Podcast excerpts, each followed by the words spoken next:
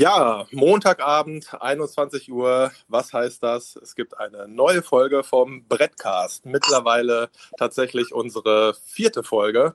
Und ähm, ich will gar nicht im Vorfeld großartig rumreden. Äh, ihr wisst im Großteil schon Bescheid. Wir haben ja heute ursprünglich einen Gast angemeldet, aber die Klebe und ich haben es organisiert, dass wir sogar zwei Gäste bekommen. Und es ist unglaublich, äh, was ich hier ankündigen darf. Äh, und zwar mit uns heute Abend hier ist unter anderem der Vorsitzende des Mitgliederrates, Ho-Yon Kim. Ein herzliches Willkommen. Hallo. Guten Abend. Guten Abend. Und unfassbar aber war der FC-Vize Dr. Carsten Wettig. Auch einen wunderschönen guten Abend. Hallo zusammen. Schönen guten Abend.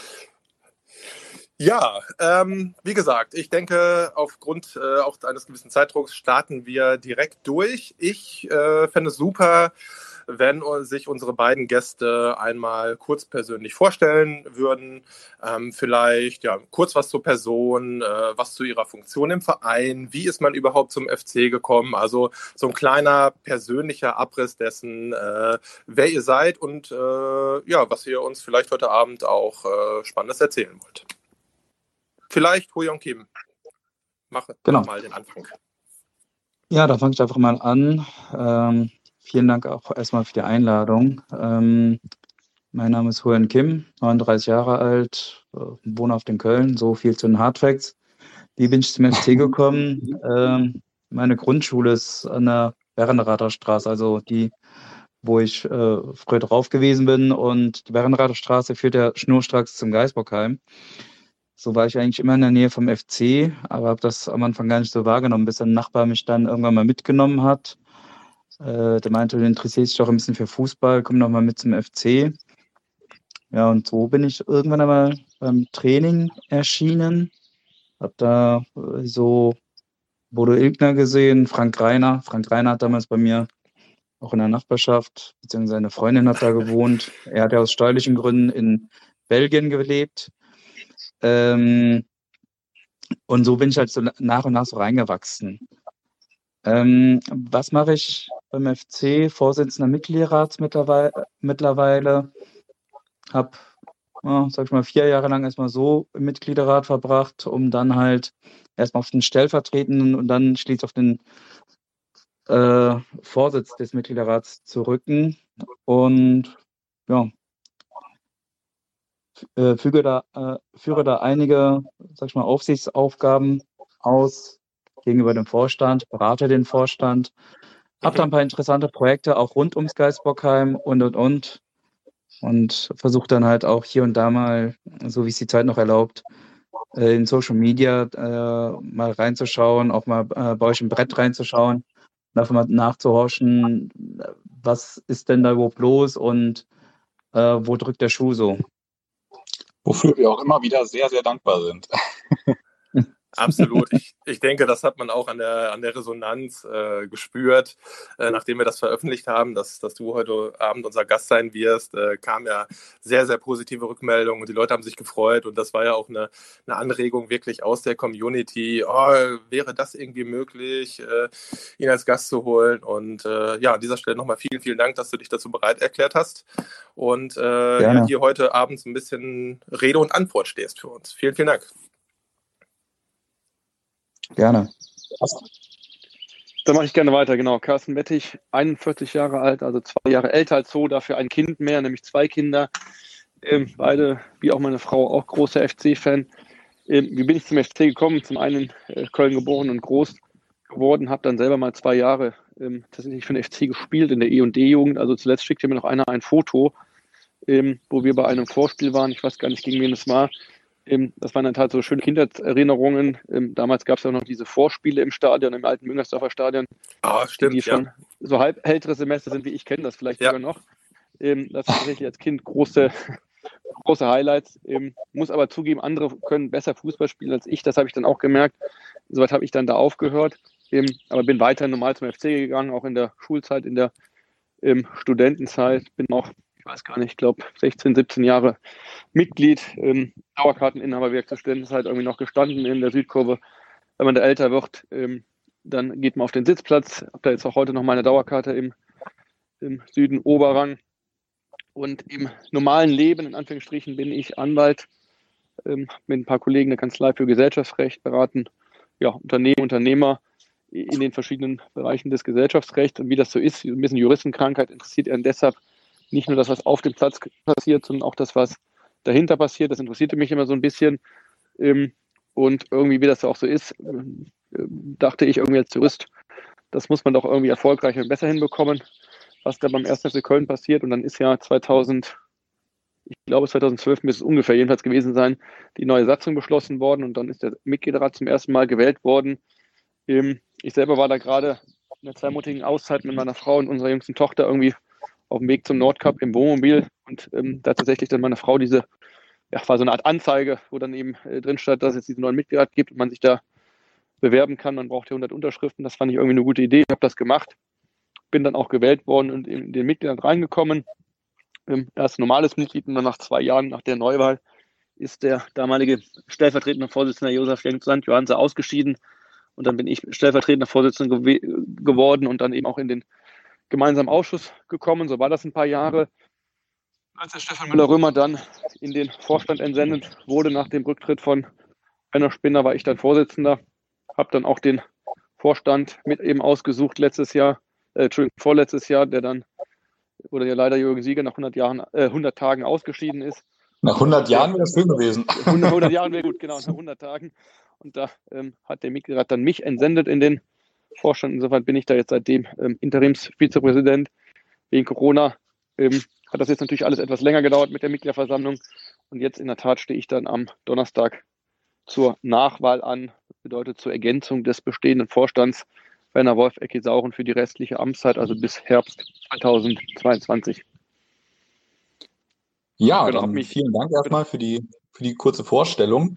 Ähm, wir haben natürlich auch bei uns in der Community, ähm, wir haben natürlich nur Hostteilnahme ankündigen können, deshalb ähm, wurden primär auch Fragen in seine Richtung gestellt, aber viele kann man gut auf euch beide äh, anwenden, weil ihr auch einen ja relativ ähnlichen Werdegang auch beim FC habt, jetzt äh, gerade auch im Mitgliederrat. Äh, beide ja zunächst als Mitglied, dann später jetzt, ähm, dann später eben auch als Vorsitzende des Mitgliederrats. Du, Carsten, jetzt mittlerweile sogar im Vorstand. Von daher ähm, kann man viele Fragen, glaube ich, ganz gut auch auf euch beide münzen. Was mich als vielleicht als erster Punkt auch ein Stück weit interessieren würde, ist, wie weit ändert sich durch diese Gremientätigkeit oder auch durch diese Einblicke, die ihr jetzt beim FC gewonnen habt, gerade auch äh, vielleicht im gemeinsamen Ausschuss, ähm, wie weit ändert sich da so ein Stück weit das Bild, ähm, was man vom FC hat und vor allem auch dieses eigene Fansein. Also wenn man sich wegbewegt vom, vom reinen Fansein hin wirklich zu eigenem Engagement im Verein, verändert sich dadurch auch dieses Fan-Dasein ein bisschen und wie würdet ihr das beschreiben? Ich kann gerne mal anfangen. Ähm, ja. Also für mich war nochmal, ähm, habe ich es eigentlich immer noch geschafft, mir so das Fan-Dasein Dasein zu erhalten. Das heißt, ähm, zu jubeln, wenn man gewonnen hat, äh, traurig zu sein, wenn man verloren hat. Eben, aber im Vordergrund war dann tatsächlich so während der 90 Minuten noch das Fan-Dasein. Da muss man ehrlicherweise sagen, jetzt durch den Wechsel oder den Sendungen in den Vorstand hat sich das so ein bisschen geändert. Ähm, sicherlich auch bedingt durch, durch, diese, durch diese Besonderheit der Corona-Zeit, was zwei Themen ähm, zur Folge hat. Das erste ist ein Geisterspiel. Das heißt, man sitzt als einer von, weiß nicht, äh, bei den Heimspielen war es so, wir, wir waren dann zu, zu zehn da. Du hast ja auch ein paar Mal erlebt, aber mit einem Fußballgenuss eines Fans hat das wenig zu tun. Das war eher so das, ähm, sagen wir mal, notwendige Übel.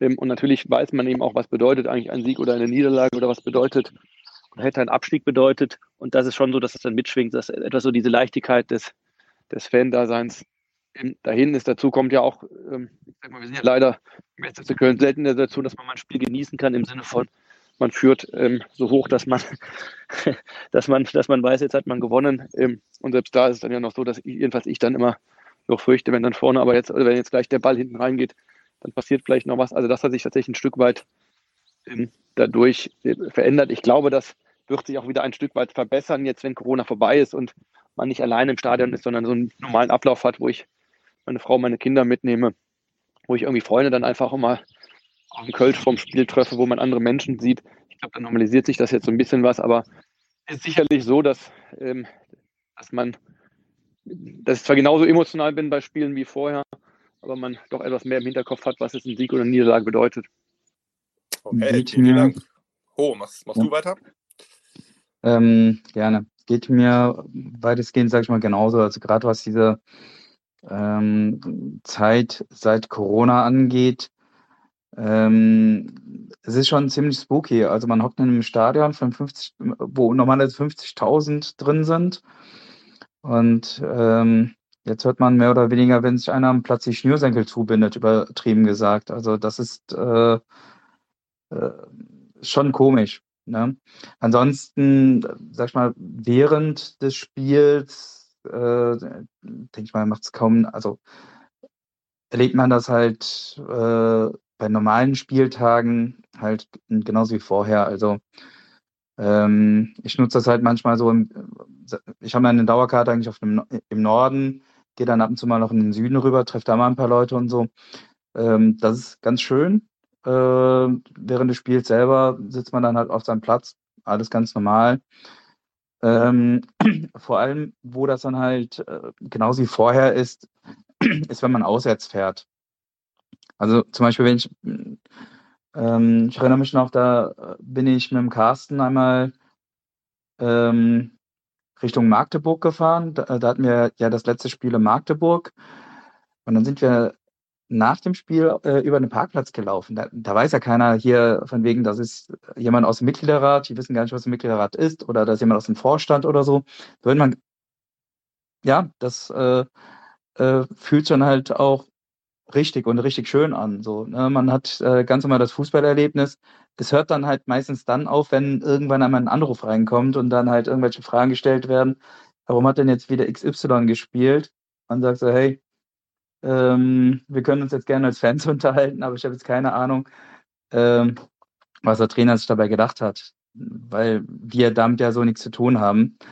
Ähm, aber das verbinden halt einige mit dem Mitgliederrat zum Beispiel. Also ich kriege halt laufend immer wieder Anrufe, warum hat der eine Spieler gespielt oder warum hat der andere nicht gespielt. Das ist ein bisschen anders. Aber so rund ums Spiel, finde ich, ist eigentlich alles äh, so wie vorher auch.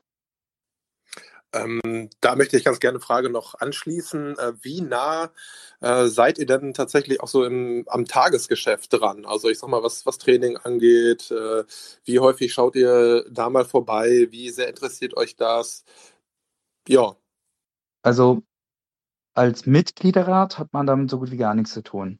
Ja, also ich meine, ähm, ich sag's mal so, wenn ich jetzt zum Beispiel bei so einer, äh, bei so einer Trainings Trainingseinheit äh, mir das anschauen will oder so, klar kann ich hingehen und mache das, äh, glaube ich, ein, zwei Mal habe ich das in der gesamten Zeit gemacht, weil im Endeffekt, äh, also ich habe einen ganz normalen Job, 9 to 5, wenn man so möchte, und muss dann halt jedes Mal mit meinem Chef erstmal ein paar Stunden umschichten, äh, damit ich erstmal zum Training fahren könnte. Also nutzt man das eigentlich so gut wie gar nicht. Also äh, ich sage mal, die meisten Spieler dürften jetzt auch, äh, wenn die mich auf der Straße begegnen oder so, äh, gar nicht wissen, dass ich irgendwas mit dem FC zu tun habe. Na, also ähm, finde ich zumindest für den Mitgliederrat jetzt auch nicht so wichtig. Das ist ehrlicherweise bei mir im Vorstand, jetzt in Vorstandszeiten auch nicht viel anders, muss man dazu sagen. Natürlich, dass auch von den Zeiten, die ich jetzt entsendet bin, 90 ähm, Prozent geprägt sind durch Corona und die durch bestehende Beschränkungen, wo man natürlich jetzt extrem darauf geachtet hat, also eine gewisse Blase zu bilden um die, um, um die Spieler und das, ich sag mal, das engste Staff, die dann auch in so einer kontinuierlichen ähm, PCR-Tastung waren, was ich nicht war. Soweit äh, gab es so eine gewisse Abschottung. Ähm, also klar, irgendwie, ich war dann im, im Trainingslager, war ich dann zwei, drei Tage gucken, um einfach mal da sich einen Eindruck zu verschaffen. Das halte ich auch für wichtig, auch mal mit dem, mit dem Trainer zu sprechen, mit den dem Sportgeschäftsführer, mit den anderen Personen. Ähm, wenn es gerade passt und ich am Geisbergheim bin, dann habe ich auch mal beim Training zugeschaut. Wie gesagt, in Corona-Zeiten war es alles noch deutlich schwerer, aber ansonsten mache ich das auch selten, weil da jetzt für mich auch keine ähm, große Bewandtnis bei liegt. Dazu muss man sagen, wir haben ja auch zwei äh, Berater im Konsens im Sport und der Erich Rutemöller, der ist regelmäßiger Zaun, so möchte, ähm, und der berichtet uns dann möglicherweise, wenn man ihn danach fragen von seinen Eindrücken und kann das dann auch deutlich besser, als ich das machen könnte, wenn ich jetzt selbst vor Ort wäre.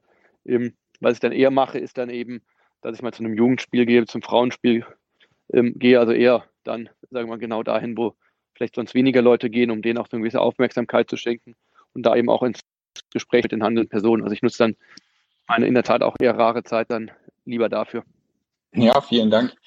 Ähm, jetzt hast du gerade auch schon Erich Rutemöller erwähnt, der in einer Beratungsfunktion, einer sportlichen Beratungsfunktion äh, für den Vorstand dient. Jetzt gab es im Forum auch die Frage jetzt konkret, Ihr seid ja beide auch äh, Mitglieder des GA, also des gemeinsamen Ausschusses. Und es ranken sich ja relativ viele Mythen darum und es gibt auch immer viele, äh, viel Kritik an unseren Gremien äh, in, in der Öffentlichkeit, aber auch eben unter, der, unter den Fans wird das immer sehr kontrovers diskutiert, wie wir da aufgestellt sind, auch in unseren Strukturen und so weiter. Und es ist ja ein häufiger Kritikpunkt, dass der GA einerseits Dinge lähmt oder verlangsamt oder aufhält, die, die normalerweise einfacher über die Bühne gehen würden. Und auf der anderen Seite, dass halt ähm, da gar nicht die sportliche oder nötige Kompetenz vorhanden ist, um solche Entscheidungen überhaupt zu treffen.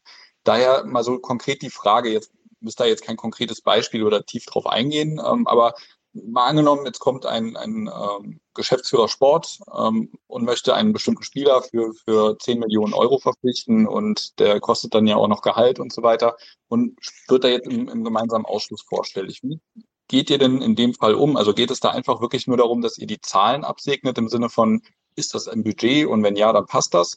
Oder hinterfragt ihr das auch konkret oder lasst euch zum Beispiel halt eben vom Kompetenzteam Sport da auch nochmal eine Meinung ähm, einholen, bevor ihr da eine Entscheidung trefft? Wie, wie kann man sich das vorstellen? Ich kann gerne mal anfangen, und dann ergänzt du gerne aus deiner Perspektive.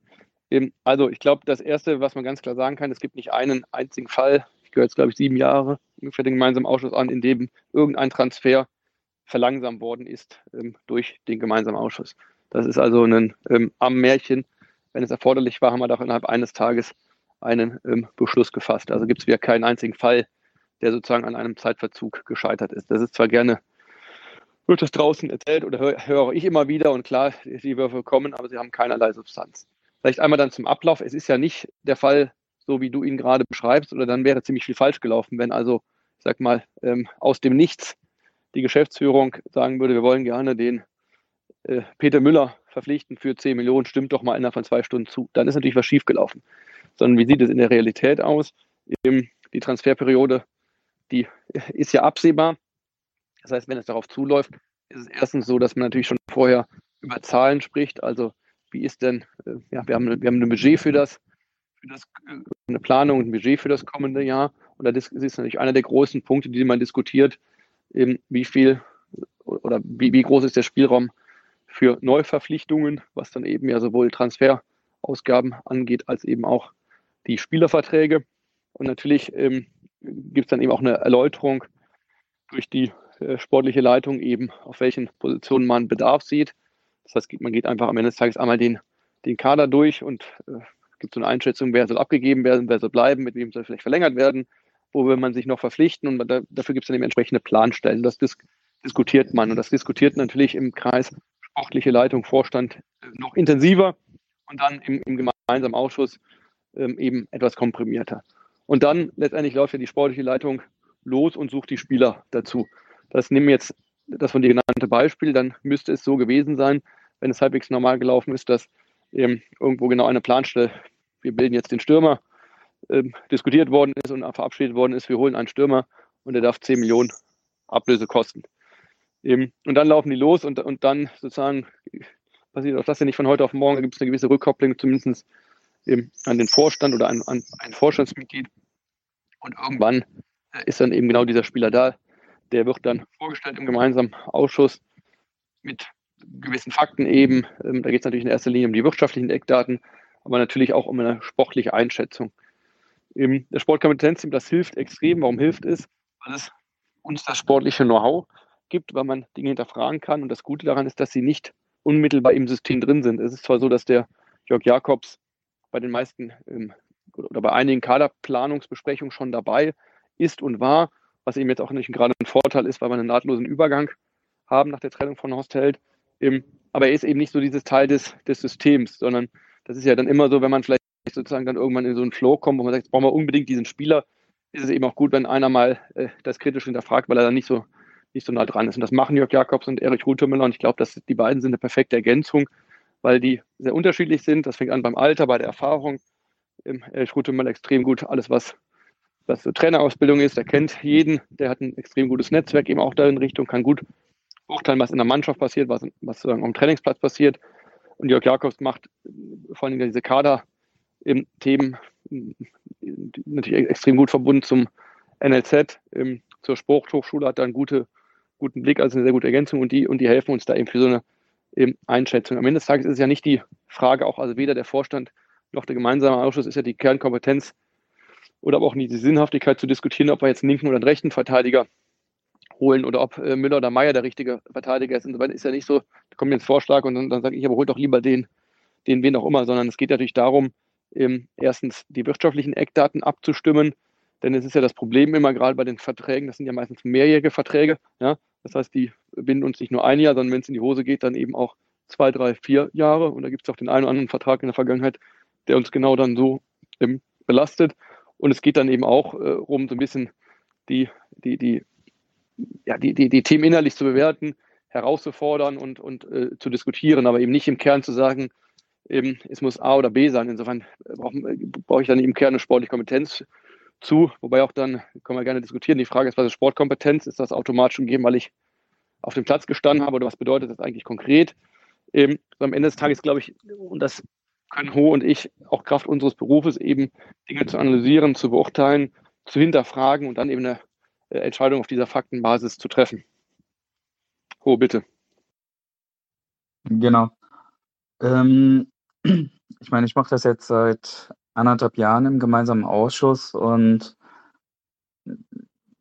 kann das jetzt auch nur bestätigen. Also die Sachen werden halt entsprechend vorbereitet. Man bekommt eine Entscheidungsvorlage ähm, wo dann zum Beispiel auch einige Sachen ins Verhältnis gesetzt werden. Mein Lieblingswert, den ich immer wieder rausnehme, ist äh, Laufdistanz, ähm, weil man äh, da, also das ist jetzt nur einer von vielen Werten, die wir dann da vorgelegt bekommen, aber dann kann man, da, da kann man halt zum Beispiel schauen, okay, jetzt beim Jubicic, nur um jetzt mal ein aktuelles Beispiel zu nehmen, äh, da haben wir dann halt diese Vorlage bekommen. Da stand dann halt drin, okay, da läuft im Schnitt so und so viel mit der und der Geschwindigkeit und dann wird dieser Spieler ins Verhältnis zu anderen Spielern gesetzt, so dass man dann auch ohne stundenlanges Videoscouting betrieben zu haben ähm, und äh, ohne selbst in der Datenanalyse so tief drin zu sein, äh, einen Eindruck bekommt, okay, dieser Spieler ist vergleichbar mit. Und das sind dann ähm, so Sachen, äh, die diskutiert man dann halt auch mal. Und, äh, und dann merkt man ja sehr schnell, äh, je nachdem, was für eine Rückfrage man stellt, wie, der, äh, wie die dann auch beantwortet wird. Ähm, ist, das, äh, ist das etwas, was uns jetzt weiterhilft oder ist das jetzt ähm, ein Spieler, den man jetzt einfach nur holt, um einen geholt zu haben? Ne? Und äh, da denke ich mal, ist es auch ganz wichtig, äh, diese Distanz, die der Carsten gerade äh, eben beschrieben hat, wie der Jörg Jakobs sie hat, einfach beizubehalten und zu sagen, ja, das ist jetzt der hat vielleicht, vielleicht zwei, drei schöne Spiele gemacht, aber über die ganze Saison gesehen ist, er, ist es dann trotzdem ein unterdurchschnittlicher Spieler. Und ähm, ja, so kommt man dann halt äh, über kurz oder lang zum Ergebnis und kann dann halt auch mal einschätzen, ist dieser Spieler das Geld, was jetzt gefordert wird, äh, wert oder halt nicht. Ja, vielen Dank euch für die Einblicke. Das war äh, schon sehr viel detaillierter, als ich es mir gewünscht hatte. ja, Wahnsinn, okay. Ich bin auch überrascht, ja, aber freudig überrascht, tatsächlich. Auf jeden Fall, also es ist wirklich auch interessant, das so mal zu hören. Und ähm, ich meine, ich, ich habe mir schon gedacht, dass ähm, vieles von dem, oder es war mir eigentlich klar, dass vieles von dem, was äh, häufig auch behauptet wird, so in den Medien, ähm, gerade was das Thema Handlungsschnelligkeit angeht, ähm, das, das war mir schon klar, dass es mindestens mal übertrieben, wenn nicht sogar halt an den Haaren herbeigezogen ist. Und das habt ihr ja gerade auch nochmal so ein Stück weit bestätigt. Also man kann das wirklich ins Reich der Legenden verschieben, dass äh, es im Fußball so ist, dass sehr, sehr viele der Entscheidungen innerhalb von Stunden fallen müssen. Sonst kriegt man Spieler A oder Spieler B nicht. Könnt ihr auch ins Reich der Legenden äh, verschieben, oder? Definitiv. Also dadurch, dass wir ähm, bereits, äh, sag ich mal, sehr früh wissen, äh, wie sind jetzt an Spieler A oder an Spieler B dran? Dann kennen wir auch den Zwischenstand. Ähm, das heißt, wir kennen auch die wirtschaftlichen Rahmenbedingungen, die müssen jetzt nicht noch irgendwie groß abgetippt werden. Ähm, die Sachen sind vor, äh, vorbesprochen und wenn dann jetzt, wenn es dann jetzt heißt, es muss jetzt schnell eine Entscheidung her, dann wird das Ganze im Umlaufverfahren beschlossen äh, oder abgestimmt. Äh, und dann haben wir auch innerhalb von ein, zwei Stunden haben wir ein Ergebnis, weil es sind alle darauf vorbereitet. Das ist das, äh, denke ich mal, das, äh, das Wichtigste. Natürlich, wenn es jetzt heißt, dass äh, wir, äh, sag ich mal, eine Stunde vor Transferfenster Schließung noch einen Spitzenspieler zum Spottpreis bekommen können, dann wird halt hektisch äh, herumtelefoniert. Aber selbst daran ist es bisher noch nie gescheitert, um es ganz klar zu sagen. Ne? Weil jedes GA-Mitglied weiß Bescheid, wann Transferfensterende ist und äh, weiß dann halt auch, okay, wir überlegen uns dann noch etwas und dann wird dann halt herumtelefoniert. Dann klappt das halt auch so.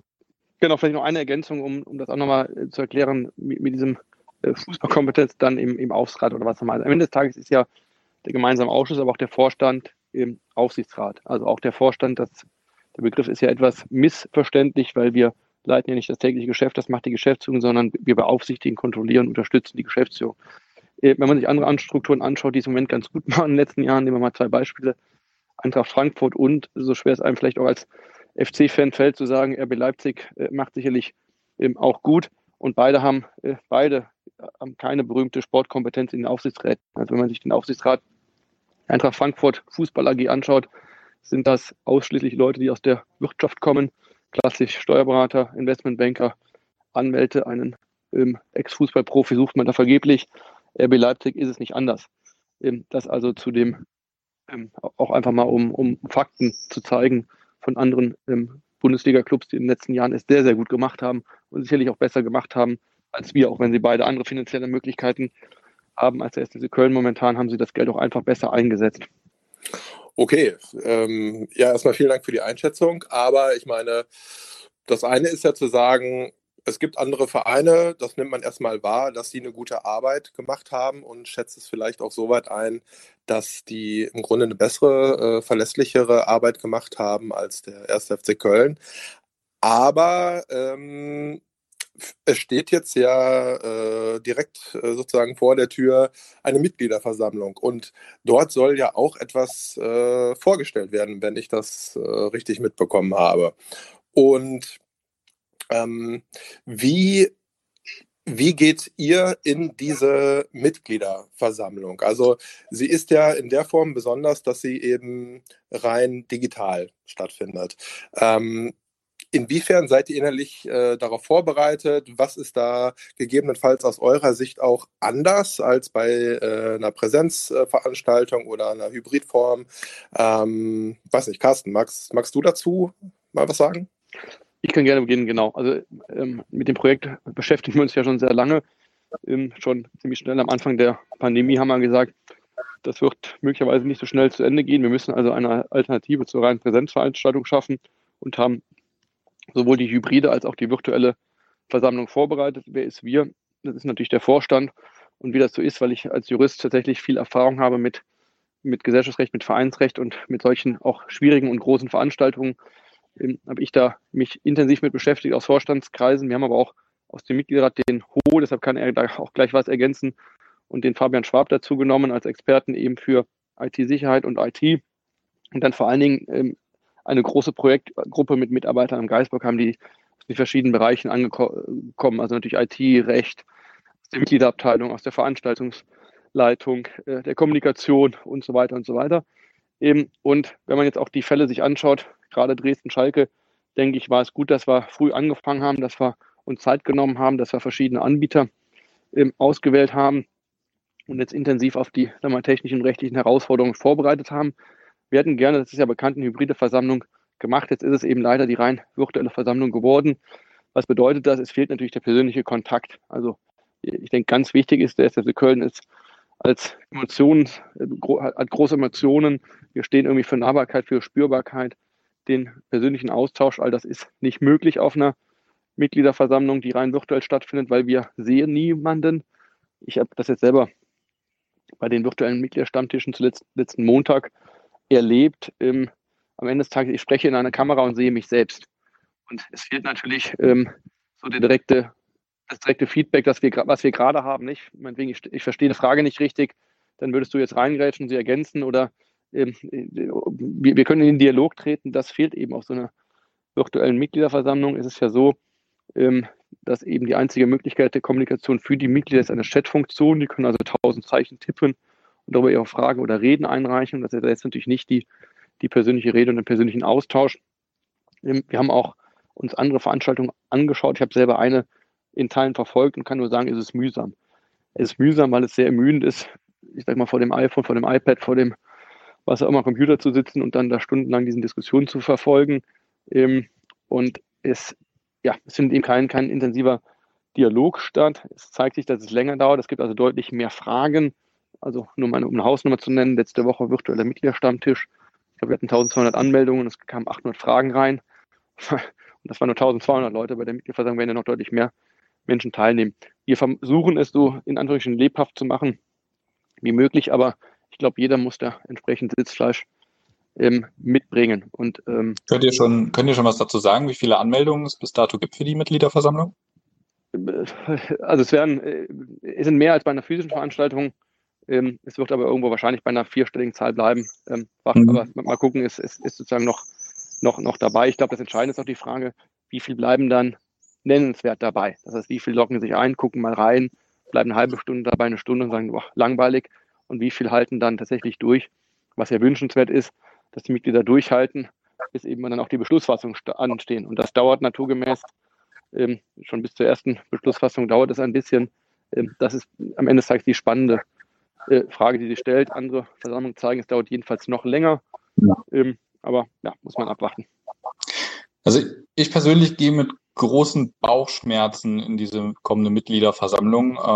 Dadurch, dass sie rein virtuell stattfindet, hat man halt viele Unwägbarkeiten. Du hast es eben schon angesprochen, es fehlt so ein bisschen das direkte Feedback.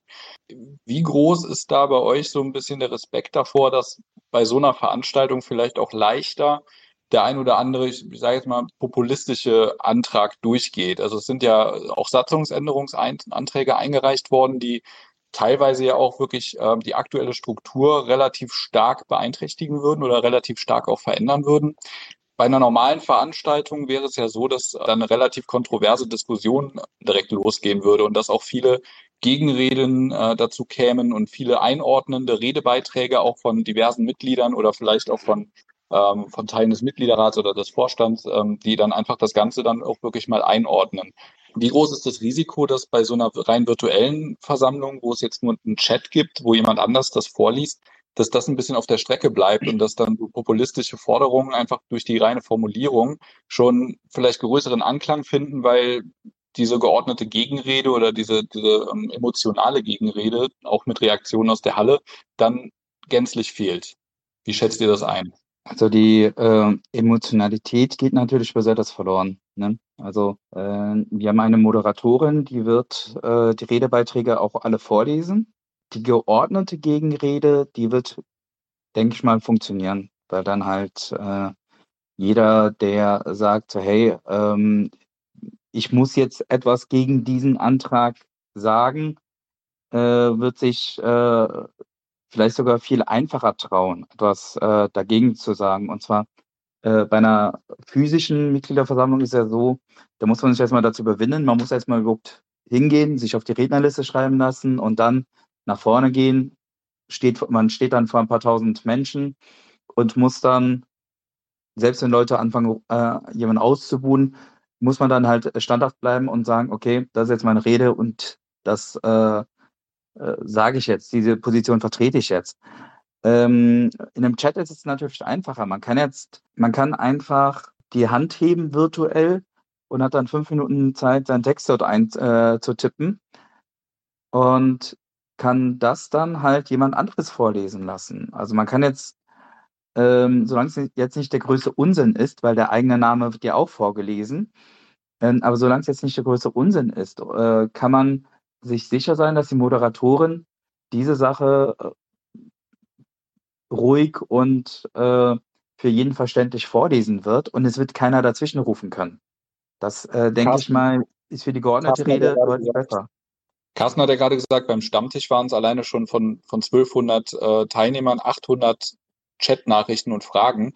Könnt ihr denn gewährleisten, dass da auch wirklich ähm, kritische Stimmen Gehör finden? Also wenn das oder gehen die gehen da teilweise im Zweifel auch Sachen in der Kommentarflut unter? Also wir haben das heute äh, bei einer größeren Sitzung mit den Mitarbeitern im Geist Bockheim mal einmal äh, besprochen.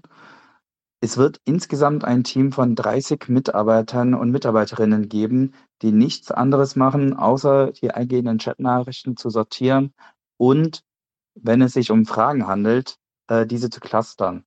Also wenn jetzt zum Beispiel 50 Mal die Frage gestellt wird, warum habt ihr Marc Uth äh, jetzt geholt oder nicht geholt oder warum habt ihr Simon Terodde verkauft, ähm, dann, dann wird das, dann wird das zu einer Frage gebündelt. Dann ist es jetzt nichts, was ähm, äh, jetzt 50 Mal vorgelesen wird, sondern es gibt dann eine Frage und da heißt es, der Ho hat die Frage gestellt, der Carsten hat die Frage, äh, hat übrigens die gleiche Frage gestellt, genauso wie noch fünf andere oder 50 andere. Ähm, und dann wird das dadurch natürlich beschleunigt.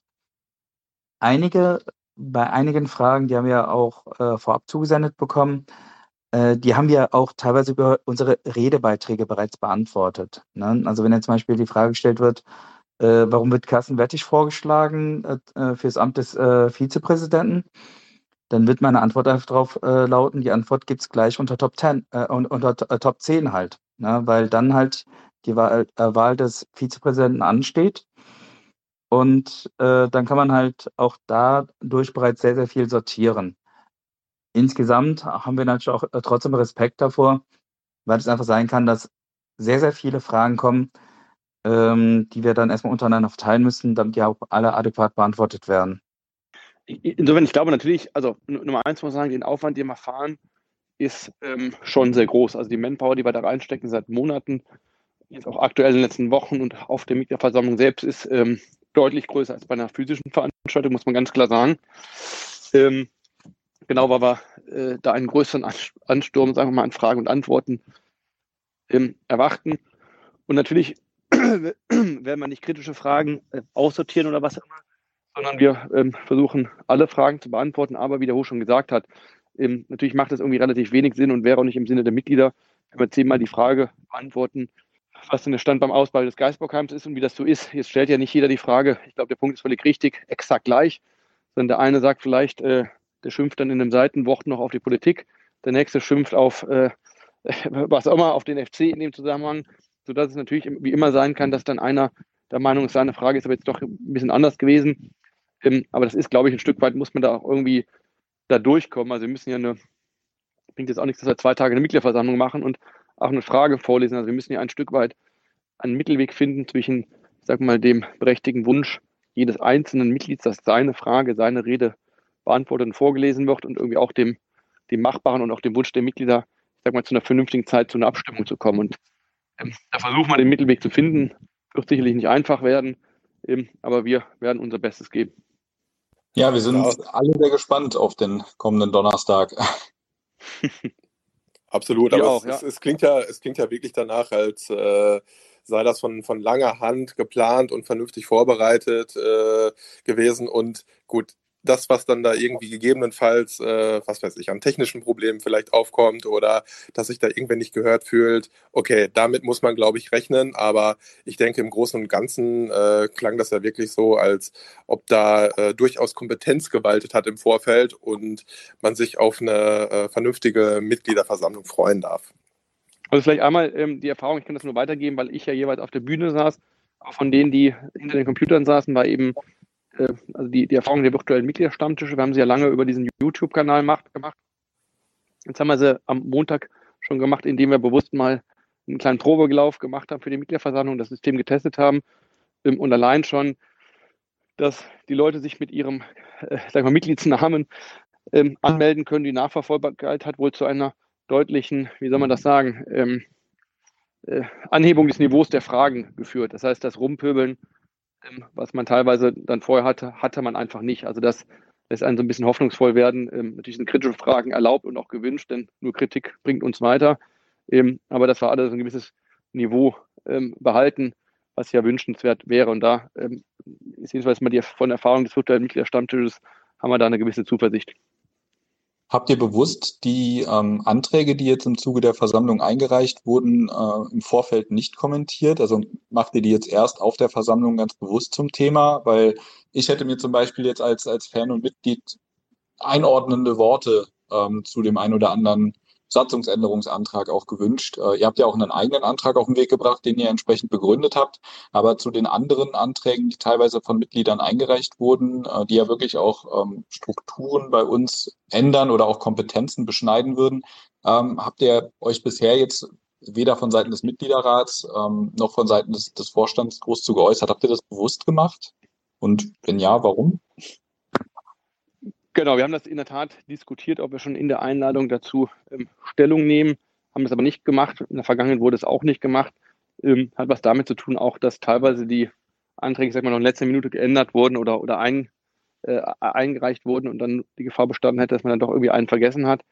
Ähm, und wir wollen in der Tat, die Mitgliederversammlung ist, ist Sicht der richtige Ort, um da eine gewisse Einordnung vorzunehmen. Es gibt eben Anträge, da werden wir etwas eben zu sagen, beispielsweise sowohl Vorstand als auch Mitglied, um mal ein Beispiel zu nennen, wir befürworten den Satzungsänderungsantrag von ähm, dem Mitglied Andreas Mews, der ja sich dafür ausspricht, dass man nochmal noch mal klarer die gesellschaftspolitische Verantwortung des SNFC Köln, die uns als Vorstand, mir persönlich, ich weiß auch dem Hoch, sehr wichtig sind. Das halten wir für einen sehr guten An ähm, Antrag, den werden wir beispielsweise deshalb auch unterstützen. Ähm, und, und wir werden zu dem einen oder anderen Antrag auch was, was sagen. Da gibt es auch Anträge, da ähm, ja, da gibt es vielleicht nicht richtig oder falsch, da sollen es halt am Ende die, also die Mitglieder sollen sowieso entscheiden, aber da will man gar keine Wahlempfehlung entsprechend ab, zu abgeben, aber es gibt auch Themen, die, die wir da ähm, dann dort auch ansprechen. Aber wir haben in der Tat bewusst den Ort der Mitgliederversammlung gewählt. Hätte man jetzt irgendeine physische Veranstaltung machen können, hätten wir, hätten wir das überlegt, dort trotzdem jetzt da sozusagen dann jetzt wieder über irgendwelche Kanäle was zu veröffentlichen, hätten wir nicht für einen zielführenden Weg eben angesehen. Das Problem ist ja auch diese Satzungsänderungsanträge, da schafft man ja keine kurze Einschätzung zu. Also es macht ja relativ wenig, einfach zu sagen, Forscher und Mitglieder sind dafür oder dagegen, sondern muss ja eine Einschätzung geben. Das sind ja schon teilweise sehr komplexe Themen. Genau, man sehr schön mal eintragen. Ähm, wir wollen ja, also es ist ja trotz dieses äh, virtuellen Verfahrens schaffen, miteinander zu reden und nicht aneinander vorbei. Wenn wir jetzt anfangen, ähm, sag ich mal, ellenlange Texte im Vorfeld zu formulieren und unsere Einschätzung zu den einzelnen Anträgen abzugeben, das führt ja nur dazu, dass dann halt, äh, sag ich mal, Papierkrieg geführt wird. Ne? Dann äh, fühlt sich irgendjemand äh, dadurch ermuntert und äh, schreibt dann die nächsten ellenlangen Texte und und und. Dann wird halt im Vorfeld der Mitgliederversammlung sehr, sehr viel Papier hin und her äh, getauscht, aber im Endeffekt äh, verlieren die Mitglieder dann äh, den Überblick. Das, äh, wo wir so das diskutieren, sage ich immer, das ist halt die Mitgliederversammlung. Und deswegen kann ich auch immer nur dafür werben, dass alle zu dieser Mitgliederversammlung hinkommen und wir dort über diese Sachen diskutieren. Ähm, weil das dann halt auch der Ort ist, wo äh, darüber entschieden wird. Und man kommt dann, man mag es nicht glauben, auch äh, durchaus mit äh, den, denjenigen, die eine Gegenposition vertreten, sehr gut ins Gespräch und kann sich dann austauschen, versteht dann auch viel besser, warum die, die diese Gegenposition vertreten. Nun haben wir ein virtuelles Verfahren, es wird alles immer komplizierter und deswegen denke ich mal, ist es umso wichtiger, sich im Vorfeld ein wenig mehr zurückzunehmen und eben nicht sich in diesen Papierkrieg zu begeben.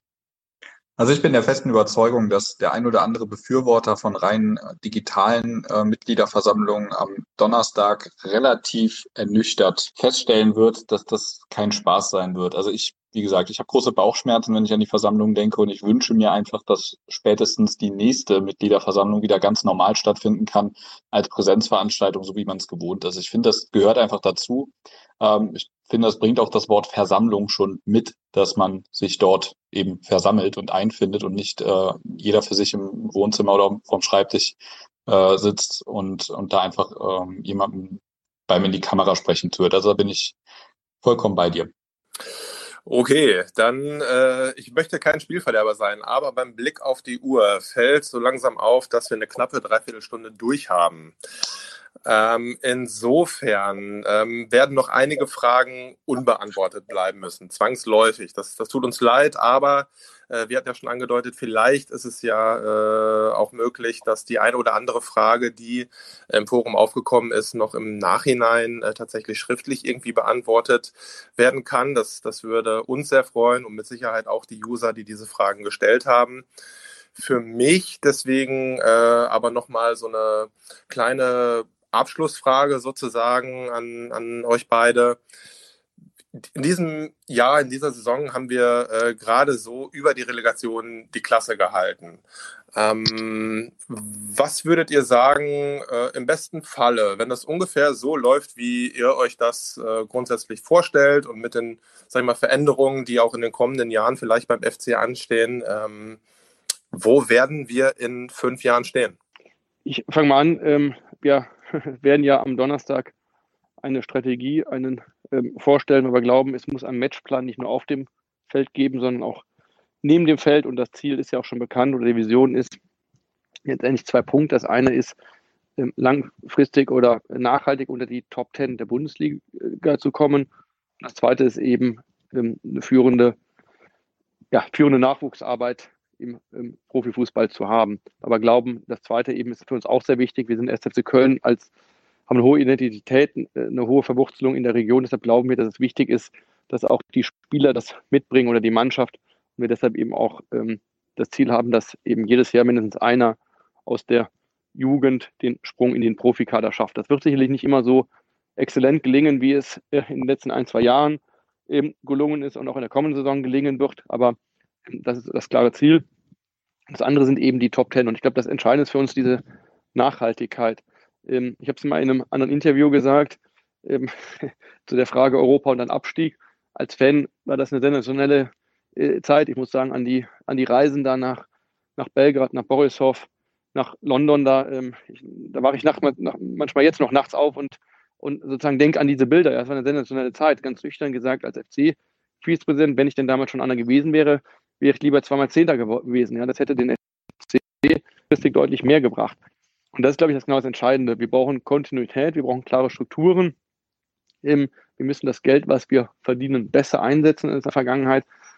Aber wichtig für uns ist eben diese langsame, der langsame, aber stetige Weg. Und dann glauben wir, dass die Top Ten in der Bundesliga äh, drin sind. Das sind in der Tat dann so diese fünf bis ähm, sieben Jahre, die wir uns vorstellen. Vielleicht da noch eine Ausführung, wenn ich darf, weil ja so ein bisschen dieser Sieben-Jahresplan, ich glaube, das ist etwas missverständlich ähm, durch die, die Gazetten geistern, sage ich mal. Es geht nicht darum, dass wir sechs Jahre irgendwie um den Klassenhalt spielen, in den Top Ten wo wir hinarbeiten, wo wir alle hinarbeiten. Wer ist wir? Das sind alle. Der Vorstand, die Geschäftsführung, der Mitgliederrat, die Mitarbeiter am Geistburg natürlich, aber auch ähm, ihr Mitglieder, ihr Fans. Und ähm, das halten wir für wichtig. Wir halten wichtig, dass wir klare Werte haben. Und wir haben eben einen, Matchplan, wo wir einerseits ein paar Felder identifiziert haben, wo wir ähm, zuversichtlich und teilweise sicher sind, dass wir dann nachhaltig mehr Geld einnehmen können. Und das Gute ist, wenn man mehr Geld einnimmt, kann man es wir wollen ja kein Geld verdienen als gemeinnütziger Verein, sondern wir wollen das Geld dann in den Fußball stecken. Ähm, das heißt, wir können mehr, wir können am Ende des Tages dann darüber den Lizenzspieleretat erhöhen und das ist wichtig, wenn man sieht, momentan haben wir so eine Lücke zu den Top 10 Bundesligisten von ungefähr 25 Millionen, die diese mehr pro Jahr reinstecken in den Lizenzspieleretat, kann man sich äh, denken, dass das eine sehr große Lücke ist. Deshalb bringt es auch nicht, die einmalig zu schließen, sondern die müssen wir nachhaltig schließen. Das zweite Thema ist aber genauso Teil der Strategie, ähm, ich sage mal, das Geld besser anzulegen, in Anführungsstrichen. Also mehr aus den vorhandenen Einnahmen zu machen. Deshalb ist eben ein wichtiger Teil eben auch der, eine Strategie im sportlichen Bereich.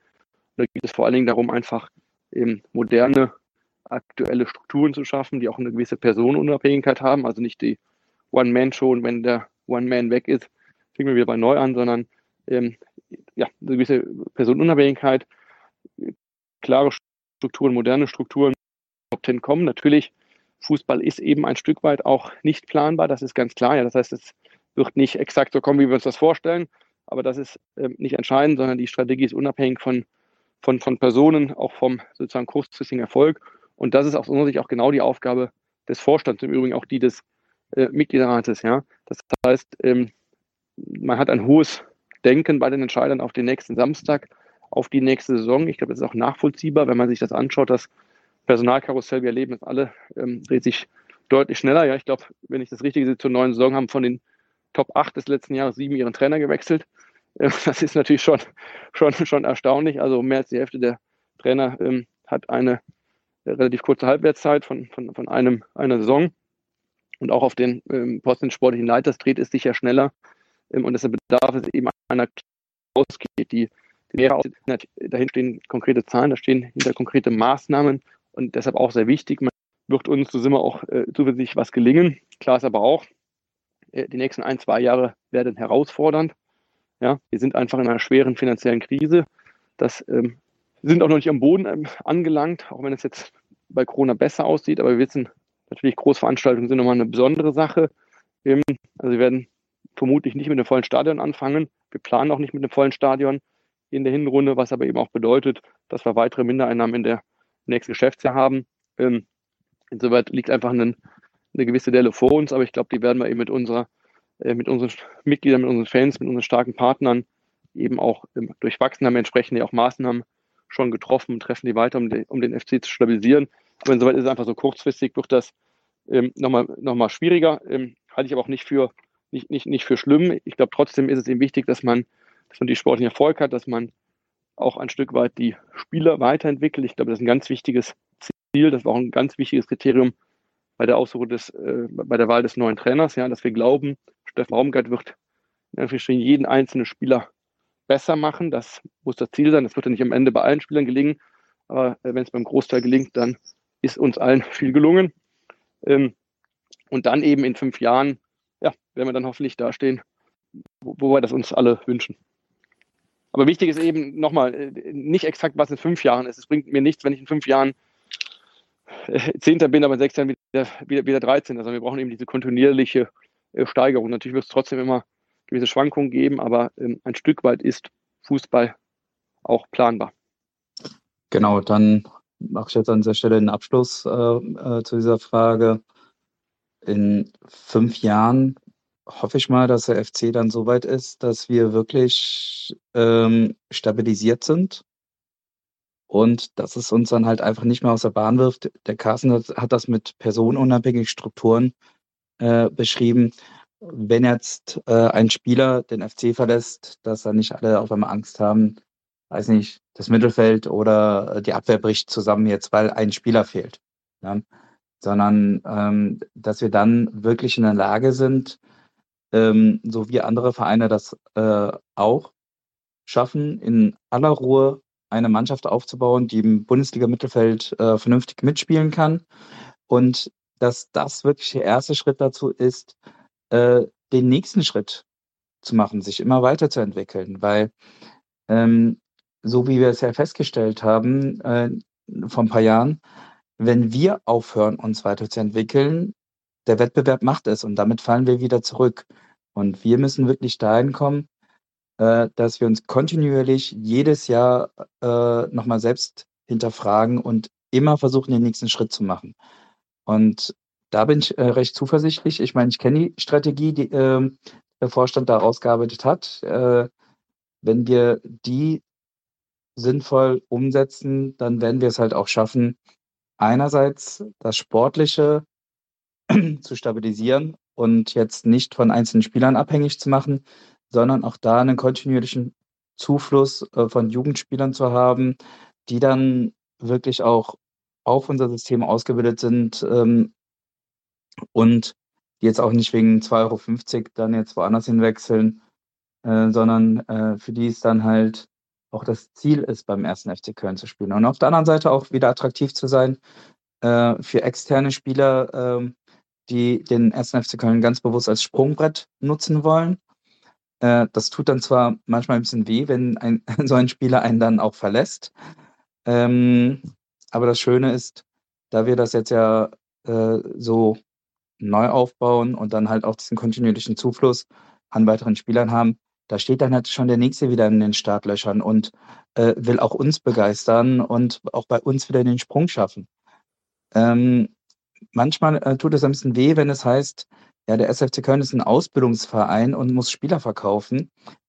Darauf antworte ich, in Deutschland gibt es genau einen einzigen Verein, der nicht immer Spieler verkaufen muss. Und das ist Bayern München.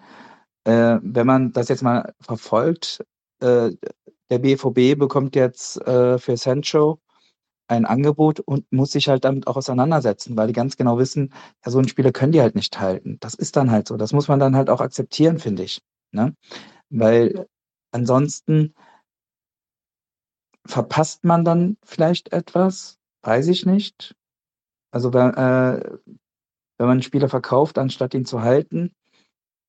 Auf der anderen Seite, es steht dann halt den nächsten Startlöchern und irgendwann einmal spricht sich das halt auch rum, dass man äh, wieder als SFC Köln den Ruf bekommt, wenn man als junger Spieler in Europa den Durchbruch schaffen, schaffen will, dann schau doch mal, ob der FC nicht eine Station für dich ist. Ne? Und das denke ich mal, wenn wir in fünf Jahren soweit sind, dass äh, die jungen, hoffnungsvollen Spieler wieder sehr gerne zum ersten FC Köln kommen und wir uns im Bundesliga-Mittelfeld stabilisiert haben, dann denke ich mal, haben wir schon sehr, sehr viel erreicht.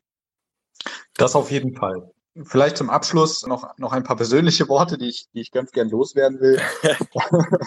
Erstmal äh, vielen, vielen Dank, dass ihr euch heute die Zeit für uns genommen habt und dass ihr, ähm, dass ihr so geduldig unseren Fragen äh, nicht ausgewichen seid und die ihr beantwortet habt, finde find ich ganz, ganz groß. Ich persönlich kann nur sagen, so aus meiner Warte, ich finde, dass dieser unser Verein, der FC Köln, der erste FC Köln vielmehr, ein enormes Potenzial hat. Und es ist einfach als Fan, und ich bin ja jetzt noch nicht äh, vom alten Schlag, der die ganzen großen Erfolge des FC damals miterlebt äh, hat oder miterleben durfte, sondern ich bin so die letzten 30 Jahre Fan gewesen, ähm, wo es ja jetzt nicht so extrem viel zu feiern gab. Und es ist halt immer sehr traurig zu sehen, wie wenig der FC teilweise aus diesem Potenzial macht. Ne? Und dann immer wieder, immer wieder den Weg über die zweite Liga gegangen ist, immer wieder abgestiegen ist, immer wieder für negative Schlagzeilen sorgt, anstatt dass sich mal irgendwie so eine Aufbruchstimmung ausbreitet. Und ich würde mir einfach sehr, sehr wünschen, dass wir jetzt diesen, diesen Drive einmal hinkriegen, ähm, mit, äh, mit euch auch, mit, mit euch als noch relativ neuem Vorstand, jetzt auch in der Konstellation. An der Stelle auch schon mal viel Glück äh, für die anstehende Wahl am kommenden Donnerstag. Ich hoffe, dass wir dann ein, ein wirklich festes Vorstandstrio wieder haben, das dann auch ähm, mal Dinge auf den Weg bringen kann. Und eure Planung ähm, dafür, ja, kann ich euch nur sehr, sehr viel Glück und alles, alles Gute wünschen, weil es in unser aller Sinne wäre, dass in diesem Verein sich wirklich mal eine Aufbruchstimmung breit macht, die dann auch von allen mitgetragen wird, äh, innerhalb des Clubs, aber eben auch draußen bei, bei uns Fans und Mitgliedern, Einfach, dass wir wirklich über Jahre mal konsequent einen, einen Weg verfolgen, einen erfolgsversprechenden Weg verfolgen, den auch konsequent verfolgen, ähm, gegen alle Widrigkeiten, die ja immer wieder leider auch ähm, dann von Seiten der Medien oder auch von externen herangetragen werden, dass wir einfach versuchen, straight unseren Weg zu gehen.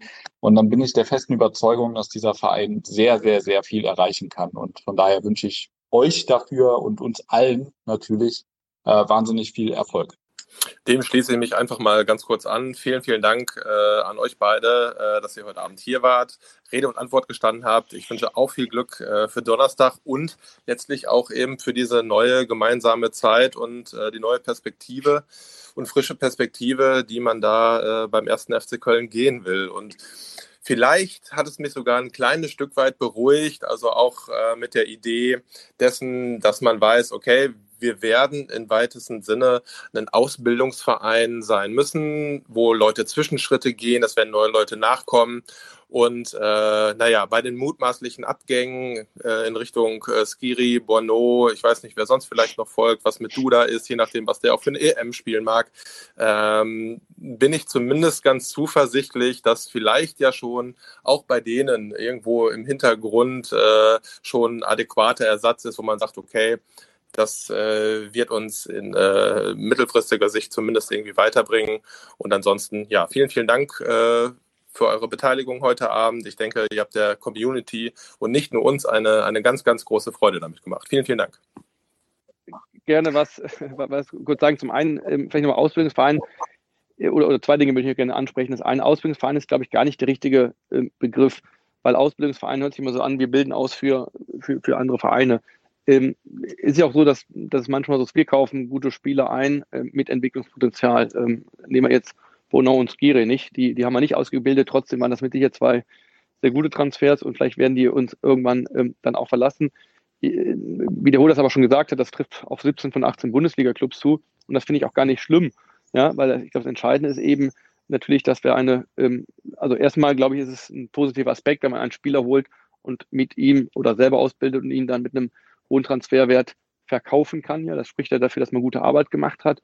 Zweitens ähm, ist es eben so, äh, gerade wenn nochmal Corona vorbei ist, kann man das Geld dann in die Weiterentwicklung der Mannschaft stecken. Das ist ja auch über, über Teile in der Anfangszeit, sagen wir mal, Schmattgestöger sehr gut aus meiner Sicht gelungen. Ja? Das heißt, man hat Geld eingenommen, beispielsweise Janik Gerhardt, hat es dann äh, gut investiert.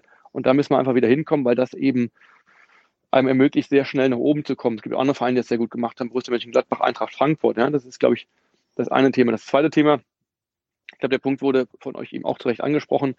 Neben dem sportlichen Zielen haben wir natürlich auch, auch Ziele, was, was das Nicht-Sportliche angeht. Und da ist natürlich ein, eins ganz klar, wir erleben eine, eben eine Spaltung, eine Polarisierung seit Jahren aus meiner Sicht, seit mindestens drei, vier Jahren. Und die ist natürlich in der Corona-Zeit noch größer geworden, weil ähm, bei allen vielleicht Differenzen zwischen den Mitgliedern, Fans, ähm, Fangruppen haben ja eine Gemeinsamkeit, das ist das gemeinsame Stadionerlebnis, ja, wo wir alle zusammenkommen im Reiniger Stadion, ähm, der eine oder andere auch auswärts und gemeinsam den 1. Köln anfeuern, mit ihm leiden, mit uns sich miteinander freuen, vielleicht auch Menschen im Arm liegen, ähm, denen wir vielleicht sonst gar nicht so viel zu sagen haben. Und das fehlt uns seit 15 Monaten. Und natürlich macht Corona mit uns allen etwas, ja.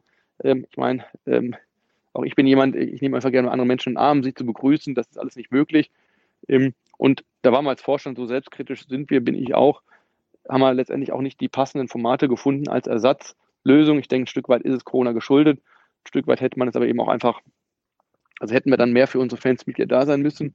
Ähm, und da ist aber jetzt gerade natürlich auch die Möglichkeit für einen Neuanfang, weil wir erleben eine starke Lockerung der Kontaktbeschränkungen. Also es sind wieder Veranstaltungen möglich, wo wir Menschen treffen. Nehmen wir als Beispiel, wir haben, äh, oder der, der Vorstand noch mit Jürgen Sieger hat dann vor der Wahl verschiedene Fanclubs besucht. Das waren, was ich gehört habe, alles erlebt dafür, sehr gute Veranstaltungen. Wir haben jetzt all die mal angeschrieben und ähm, virtuelle Besuche gemacht. Da muss man sagen, einige trifft man gar nicht. Gerade die ältere Generation, die sozusagen, die schaltet sich gar nicht ein.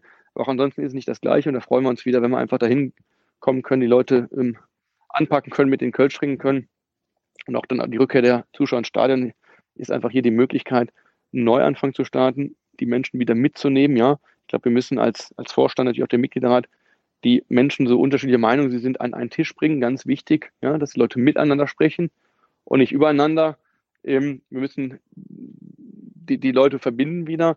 Eben, ähm, man muss sie sich auch unterschiedlich ansprechen. Ich glaube, es ist gar nicht sinnvoll, was teilweise in der Vergangenheit gemacht wurde, so alle über einen Kamm zu scheren. Das macht, kein, macht keinen Sinn, weil es völlig unterschiedliche Interessen und äh, Gruppen gibt. Manche interessiert nur der Stadionbesuch, der andere möchte gerne mitsprechen, ähm, dem dritten äh, den, den, den interessiert auch für bestimmte Themen. Ich glaube, die müssen unterschiedlich ansprechen, aber eben die, die passenden Formate finden.